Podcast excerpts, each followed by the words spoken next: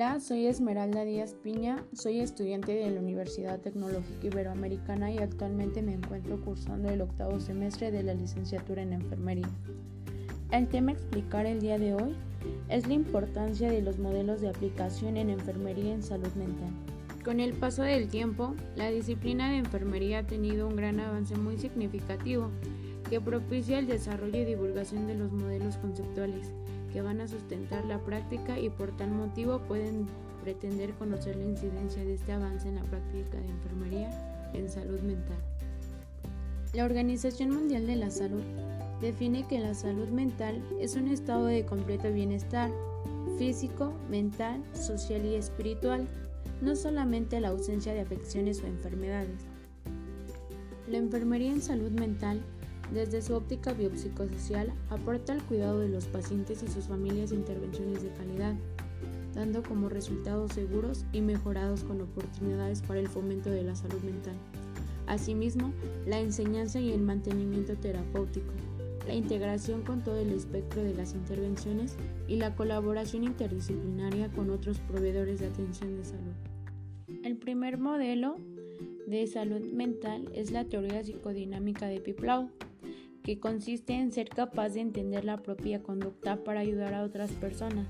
Asimismo, identificando cuáles van a ser sus dificultades y vamos a aplicar los principios sobre las relaciones humanas en los problemas que surgen en cualquier nivel de experiencia.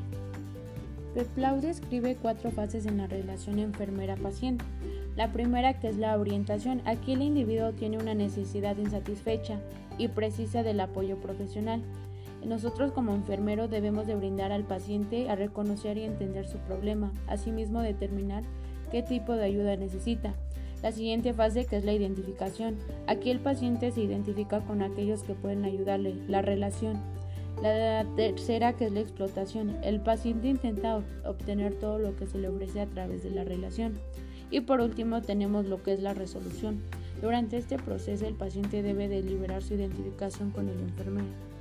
Esta teoría permite que nosotros como profesionales de enfermería dejemos de centrarnos en la atención biologista de la enfermedad y podamos explorar los sentimientos y conductas propias del otro frente a una enfermedad y que nos permita ser partícipes en las intervenciones de enfermería en su cuidado.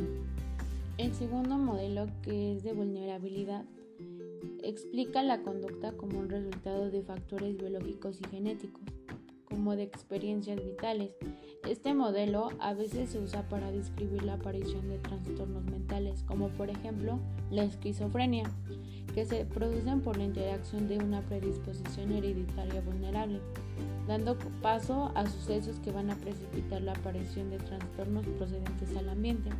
Este modelo se introdujo originalmente como un medio de explicar de algunas causas de la esquizofrenia. La vulnerabilidad es un concepto muy importante para la investigación de enfermería, ya que está unida intrínsecamente a la salud y al problema de salud.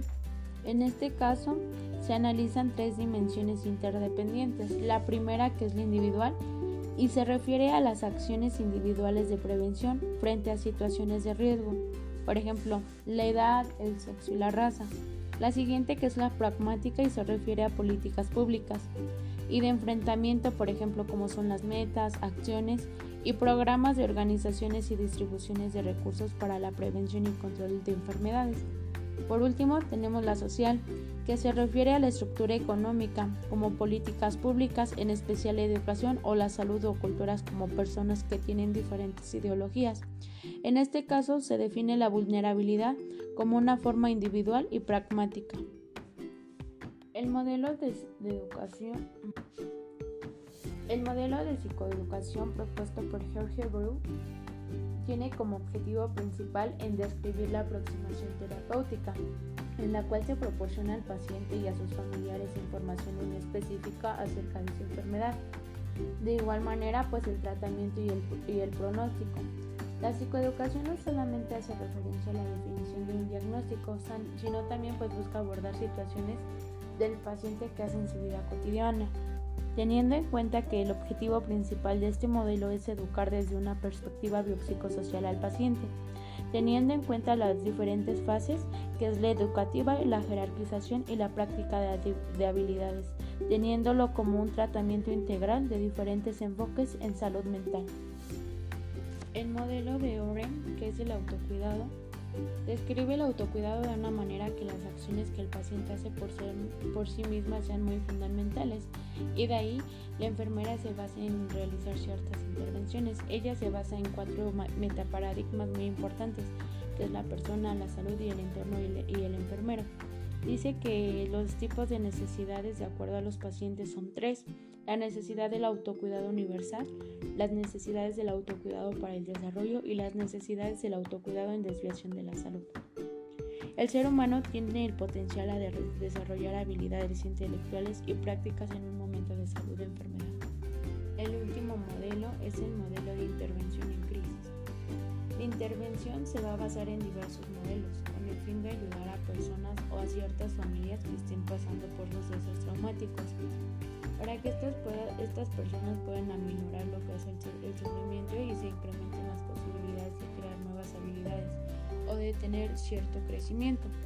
El modelo de intervención en crisis consiste en ayudar a personas o familias que estén pasando por varios sucesos traumáticos para que ellas puedan aminorar lo que es el sufrimiento y incrementen ciertas posibilidades de crear nuevas habilidades o tener un crecimiento. En este tipo van a haber dos tipos de crisis, que es el desarrollo y la circunstancial. Para Kaplan tenía en cuenta tomar la opinión de todos los pacientes y el sistema autorregulador de enfermera-paciente, teniendo en cuenta lo que era el impacto, el retroceso y el ajuste.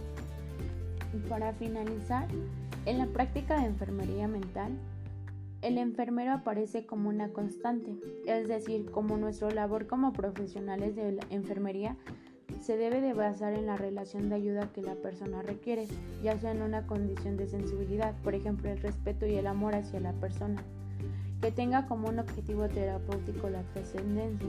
Se busca establecer lo que es la relación terapéutica en el cual el profesional de enfermería sea el instrumento terapéutico en la cual haya un crecimiento tanto en el cuidador como en la persona cuidada, ya que la enfermería en salud mental es un área que, que realmente se emplea en la teoría del comportamiento humano para cuidar a las personas con trastornos mentales y sus secuelas para fomentar la salud mental óptima del individuo y de la familia y así de la comunidad. Gracias.